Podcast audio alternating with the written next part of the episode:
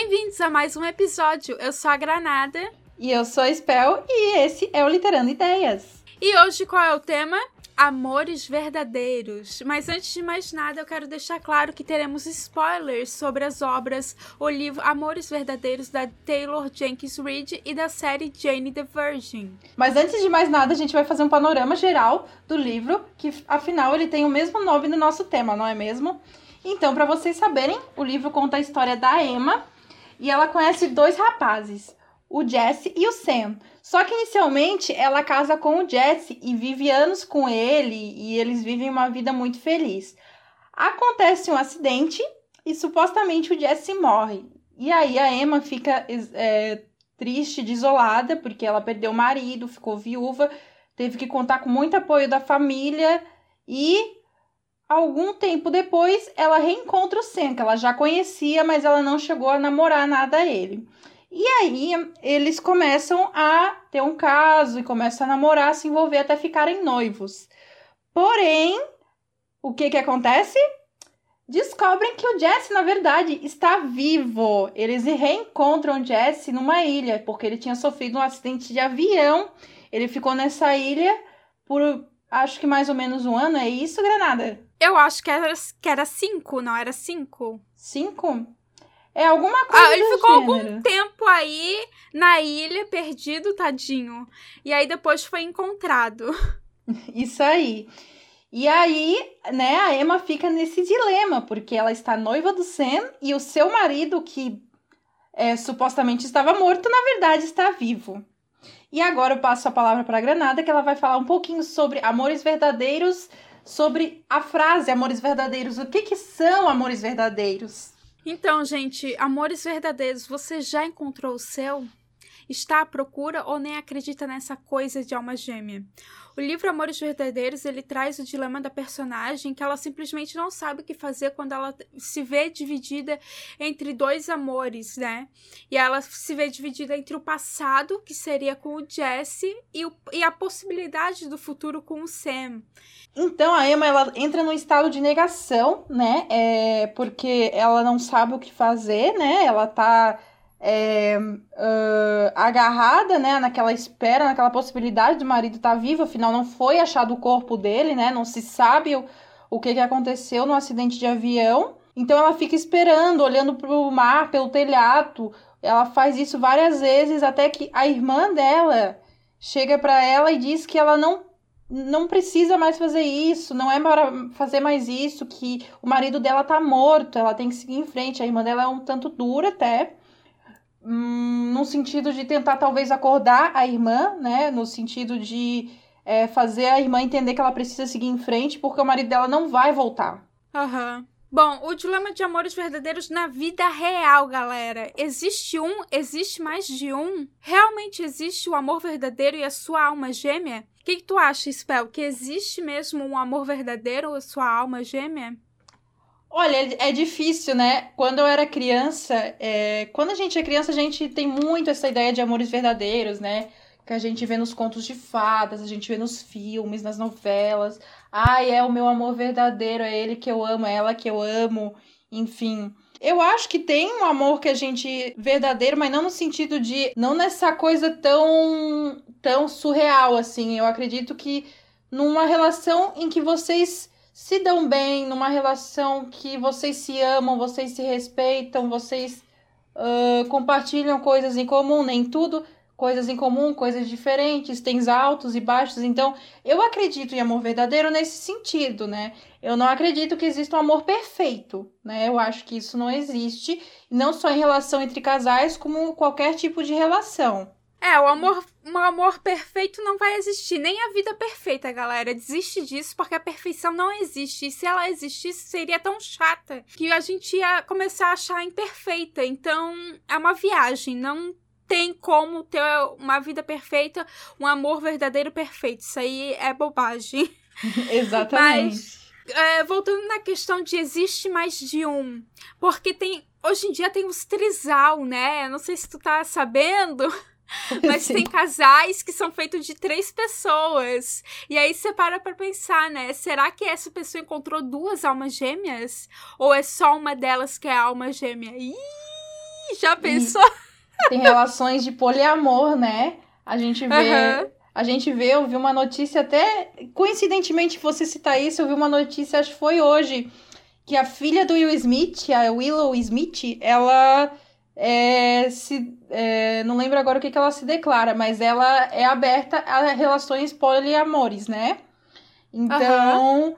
fica bastante é, uma incógnita essa questão de amor verdadeiro. Será que é possível ter o amor, mais de um amor verdadeiro? Olha, como eu disse, o, a minha questão de amor verdadeiro é uma relação de respeito, carinho, né? Enfim, que ambas as partes concordem com tudo. Então, por exemplo, se eu quero ter uma relação de poliamor, as outras partes também têm que querer isso, né? E você, Granada, acredita em amor verdadeiro? Eu não sei se eu acredito em amor verdadeiro, porque a gente pode encontrar. Não, não é que deixa de ser amor verdadeiro, pode ser um amor verdadeiro, com certeza. Mas às vezes a gente encontra mais de um amor verdadeiro na nossa vida, né?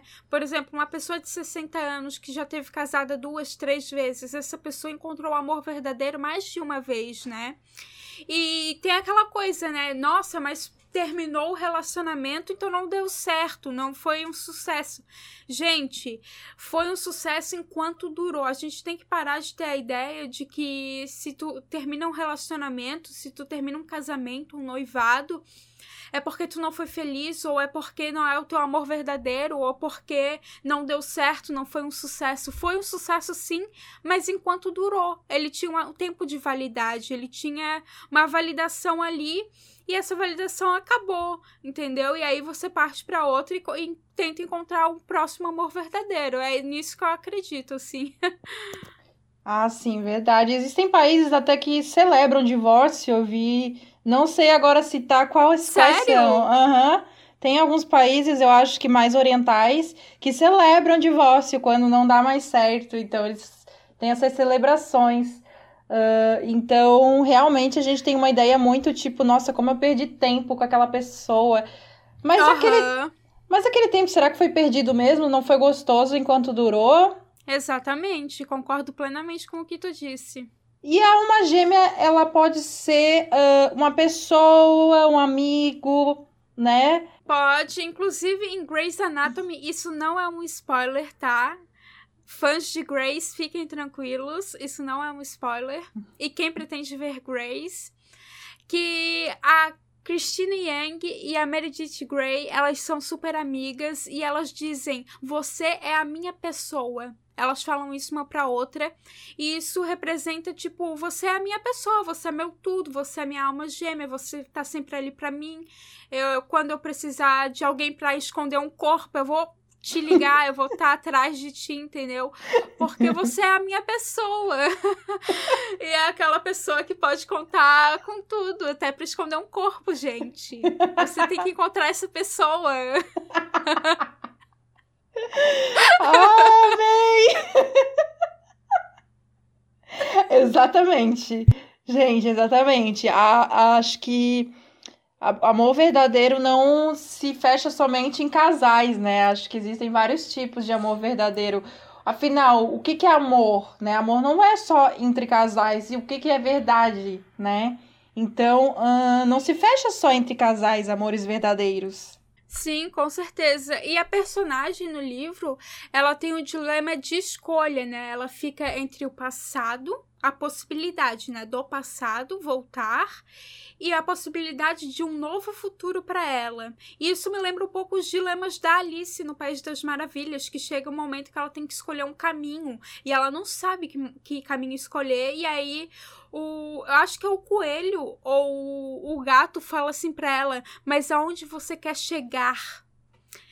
E aí é uma pergunta muito interessante. Eu sempre me faço essa pergunta quando eu tenho que escolher entre uma coisa ou outra, porque isso acaba definindo o que você quer escolher, o que você vai escolher, né?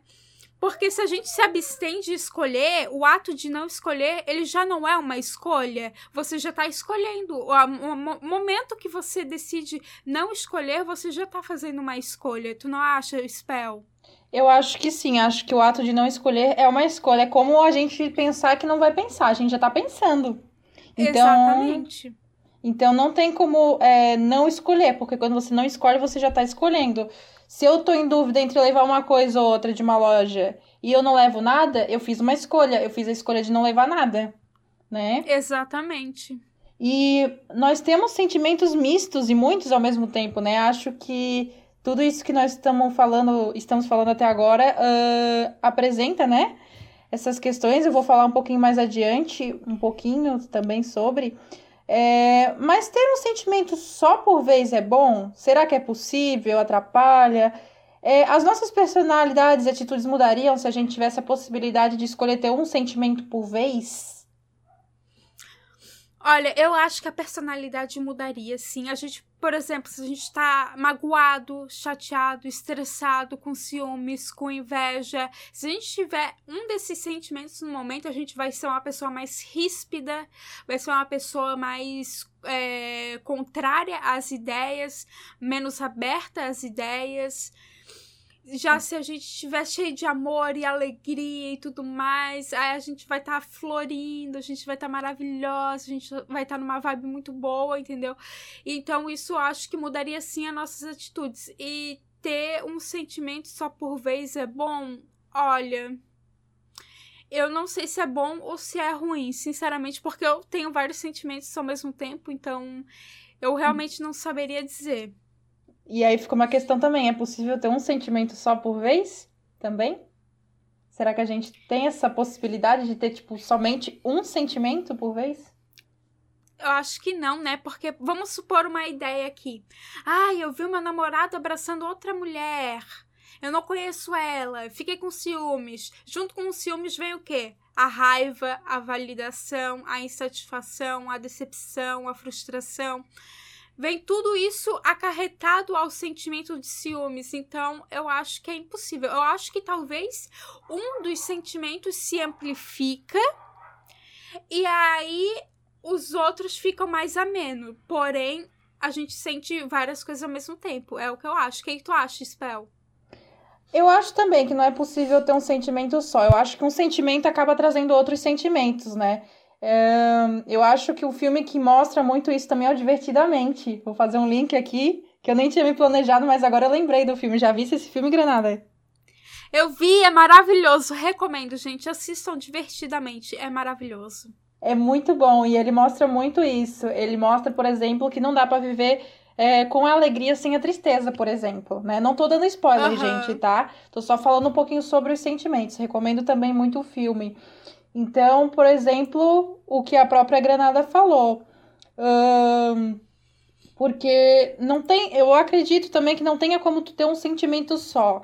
Eu depois vou falar um pouquinho mais, mas eu acho que não tem como ter é, um único sentimento. Ele pode talvez se sobressair a outro, mas junto com ele vem uma acarreta, um acarretamento de sentimentos, né? Então, por exemplo, lá em Divertidamente a gente vê bem isso, que é, é difícil manter um sentimento único. Aham. Uhum. E agora vamos falar da semelhança com a Jane the Virgin. É, uma, é um seriado, recomendo muito. É muito bom o seriado, gente. Se você não assistiu ainda, assista. E, e, a Jane, a personagem principal, ela tem um pequeno passado com o Rafael, né? E o Rafael, comparando com o livro, ele seria o Sam do livro, né? E aí, no início do livro, a Emma e o Sam são amigos, e no começo da série, a Jenny e o Rafael, eles são amigos, mas começa a florar algo mais, né? E aí, o que que acontece, gente? No início da série, a Jane, ela tá envolvida com o Michael, né? Assim como a Emma, ela tá envolvida com o Jesse. Então, no fim das contas, a Jane casa com o Michael, assim como a Emma com o Jesse. E qual é a semelhança, assim, que fez a gente trazer, né, a série também à tona nesse debate? A semelhança principal seria, então, que o Michael e o Jesse, eles supostamente morrem. E aí a Jenny, após várias turbulências e reviravoltas, ela acaba voltando com o Rafael. E a Emma se relaciona com o Sam. Então a relação do livro e da série acaba se estreitando aí, né? Sim, e aí vem todas as turbulências que ligam as duas obras, né? Tanto Jesse como Michael reaparecem vivos após, a, após anos. É, e aí começa toda a questão que a Emma passa, a Jenny também passa, né? Uh, dessas questões todas que a gente levantou até agora. Ela está com o Rafael naquele momento, mas o Michael voltou. E agora? O que, que ela faz? Trazendo tudo isso de amores verdadeiros, não tem como a gente não pensar em nós, né? Pensamentos de quem somos e de quem fomos, né? Tudo faz parte da, da nossa história, então a gente não tem como negar. É... E dá para negar tudo isso para se encaixar no relacionamento? Por exemplo, se a Emma e a Jane tentam é, uh, negar o que passaram, né, com os seus respectivos maridos mortos. Isso, seus respectivos maridos mortos. É, tentam negar, fingir que aquilo não existiu para se adaptar à situação real, eu não acho possível, na minha opinião. O que, que você acha, Granada? Eu também não acho possível, porque a partir do momento que você tenta negar essa parte do passado, você tenta negar uma parte que é sua, né? É como tirar um pedaço do seu braço fora você tá negando aquela parte de você. Então, é, e aquela aquele passado que você viveu, ele te transformou de alguma forma. Ele te fez quem você é hoje. Então, se você for negar essa parte do passado, você tá negando uma grande parte de quem você é. E eu acho que não tem como tu conseguir seguir com um relacionamento novo ou um relacionamento velho, retomar um relacionamento, querendo negar uma parte de você. Não funciona assim. Vai chegar um momento que você vai entrar em colapso, vai ter uma crise, o relacionamento vai ter uma crise, porque não vai encaixar as coisas, simplesmente não vai encaixar quem você era e quem você quer ser não vai funcionar, entendeu? E aí tu acaba se invalidando, né? Você acaba invalidando você mesmo ou você mesma para se encaixar na, num molde que não é possível. Não é possível, né? Uh, você viveu aquilo, como a Granada falou. Uh, tudo que você viveu faz parte de você, né? Faz parte de quem você é, da construção da sua pessoa, tanto as partes boas como as partes ruins. Então, é, você negar tudo isso não costuma funcionar, né? E agora a gente tem um coach. Coach, para quem não sabe, é uma citação, uma pequena frase de algum lugar, no caso do livro Amores Verdadeiros, em que a gente tem uma ideia de como é esses sentimentos que estão permeando a cabeça dessa personagem e a gente acaba interligando ela com uma outra personagem. Eu fiz uma pequena ligação, gente, como nós estávamos falando, eu trouxe para Granada e ela achou a ideia bem bacana, porque a gente estava debatendo agora se é possível é, ter um sentimento por vez, um sentimento único, né? Então, em um dos momentos de turbulência que a Emma precisa lidar em estar noiva de Sam e com o Jess, seu marido, estar vivo, ela pensa o seguinte: me jogo sobre os travesseiros, cobrindo o rosto com as mãos, me perguntando se algum dia vou voltar a sentir só uma emoção na vida. Porque ultimamente tenho experimentado felicidade e medo, alegria e tristeza, culpa e validação. Não é apenas felicidade, nem apenas medo, nem apenas alegria, nem apenas tristeza. Então, é esse debate que a gente estava trazendo anteriormente. É possível sentir apenas uma emoção ou senti-las separadas? Vocês lembram da Sininho, a fada do Peter Pan? É, existe uma cena, eu não tenho certeza se ela está no livro, mas no filme de 2003 do Peter Pan, a narradora ela fala que as fadas são muito pequenas para ter um sentimento por vez, né? Porque a Sininho, ela tá com ciúme da Wendy, né? Da aproximação da Wendy com o Peter Pan. Então, ela acaba agindo de uma forma maléfica, né? Porque é, ela tá com aquele sentimento de ciúme que é único para ela. Porque a narradora diz que a fada é muito pequena para ter mais de um sentimento por vez. Pensando, é possível então pra gente ter isso? Como a gente já falou, a gente acredita que não, né? E existem determinadas situações em que o sentimento acaba encobrindo o outro, né? E você acha que tá sentindo algo, mas na verdade é outra coisa. E existe também os sentimentos de turbilhões, né? Que é um misto de sentimentos, porém um acaba se sobressaindo, né? Não há um certo padrão, eu acredito, né? Porque os sentimentos, principalmente quando a gente está em estado de irritação, estresse, quando a gente está muito nesse sentimento, a gente sente várias coisas ao mesmo tempo, porém o, o sentimento de raiva de ódio, de ira, né? A ira, principalmente, que a gente faz as coisas sem pensar, né? Eu acredito que a gente age, ó, a gente age no ímpeto de um sentimento só. Porém, sentir um sentimento só, eu acho que não é possível. A gente pode sentir a, ciúmes junto com a validação, frustração, decepção, blá blá blá blá blá blá blá blá. Porém, tu age pelos ciúmes, tu age pela inveja, tu age pela ira, tu age pela preguiça, tu age por um sentimento só, porém tu sente vários sentimentos. Eu acredito nisso. O que, que tu acha, Spell? Eu acho que é exatamente isso. É, a gente pode ter várias situações em que não, não existe um padrão, né? E quando a gente está num momento é, que um sentimento mais negativo se apodera de nós, um, por exemplo, a Granada falou agora da raiva. Um, um exemplo também, quando você tá com ansiedade, vários sentimentos podem perpassar por você, como angústia, tristeza. Um, eu falo dos sentimentos negativos porque parece que a gente pode ver mais, né? Mas eu acho que a gente também pode pensar nos positivos, né? Quando a gente tá uhum. muito feliz, é, existem várias vários sentimentos ali misturados. Existe o prazer misturado. É... A satisfação misturada. A, satisfação, é... a realização, enfim, várias coisas podem estar misturadas ali. E existe o que pode sobressair, que é a felicidade, por exemplo, né? Então, por exemplo, se eu me formei, tomara.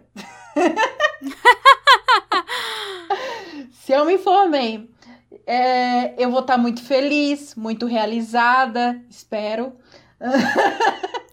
espero. Então, vão ter vários sentimentos positivos ali e podem ter alguns, né, é, negativos também, por exemplo, a incerteza, né? E agora, o que farei? Enfim, tô falando é até um exemplo é, tô falando até um exemplo Tu não acha que até mesmo quando a gente traz, agora que tu tocou na incerteza, até mesmo quando a gente traz sentimentos bons, a gente não puxa um negativo pra gente, por exemplo, que tu puxou a incerteza, né? Tu vai estar tá super feliz, realizado, com sucesso na tua carre carreira acadêmica, e aí tem a incerteza, tem a ansiedade, tem sabe, tem esses sentimentos que não são necessariamente positivos, né? Tu não acha que sempre, em todo momento que a gente tá feliz, a gente não puxa um sentimento negativo? Nossa, agora ficou uma grande incógnita, eu não sei. Eu acredito que a gente não consiga viver só com sentimentos positivos ou só negativos, né? A gente uhum. tem que ter um equilíbrio. O próprio filme Divertidamente trabalha bastante com isso.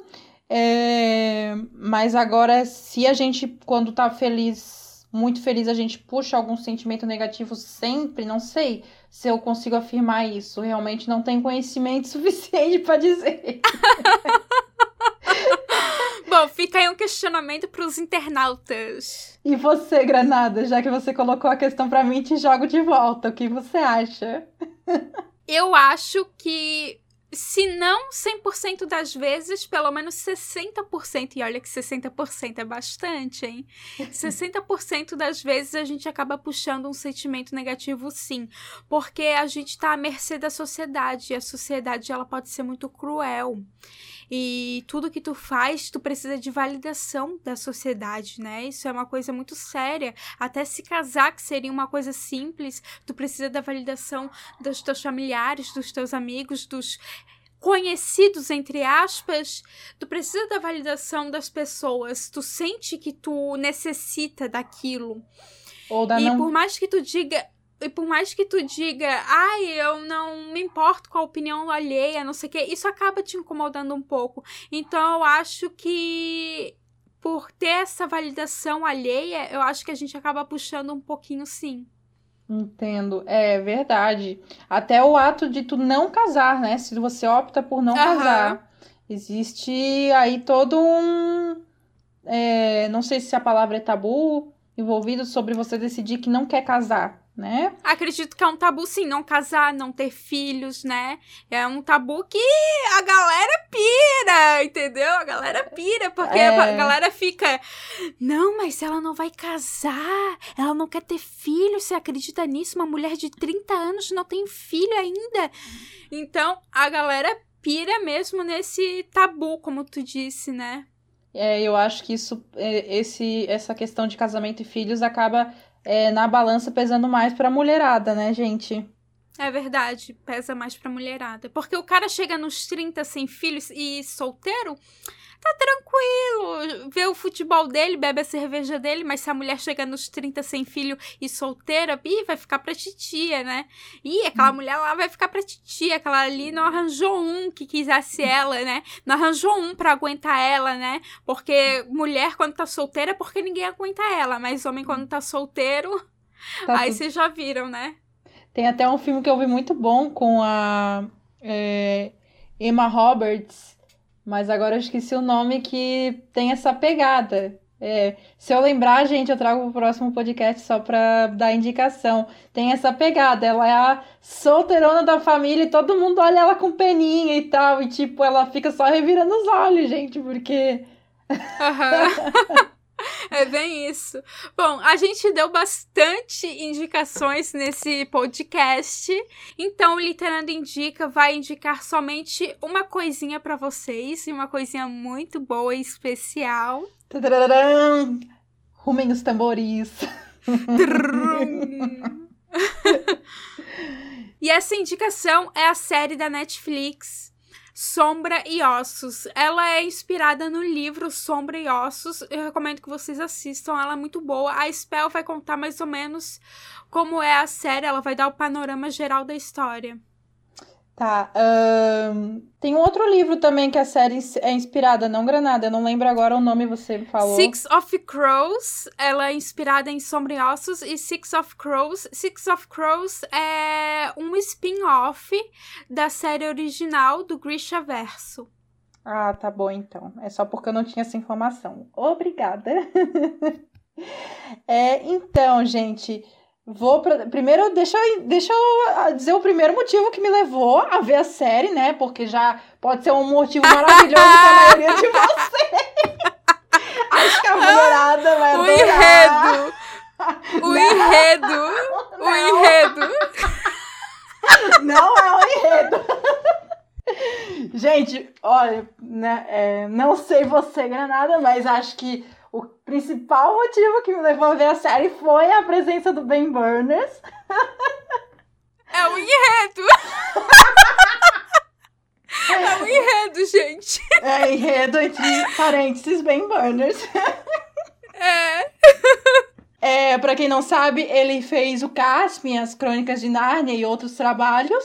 E, bom, agora falando sobre a série, né? Ela é um misto de fantasia, uh, medieval, é, tem toda aquela pegada do universo fantástico que eu amo, né? Acho que a Granada também, né, Granada? Eu amo, ele tem um, ele tem um universo fantástico maravilhoso. Uhum. Falando em poucas palavras, para não dar, é, não falar muito, porque a gente vai tratar sobre essa série no nosso próximo podcast. É, ela fala sobre a Alina, pelo menos.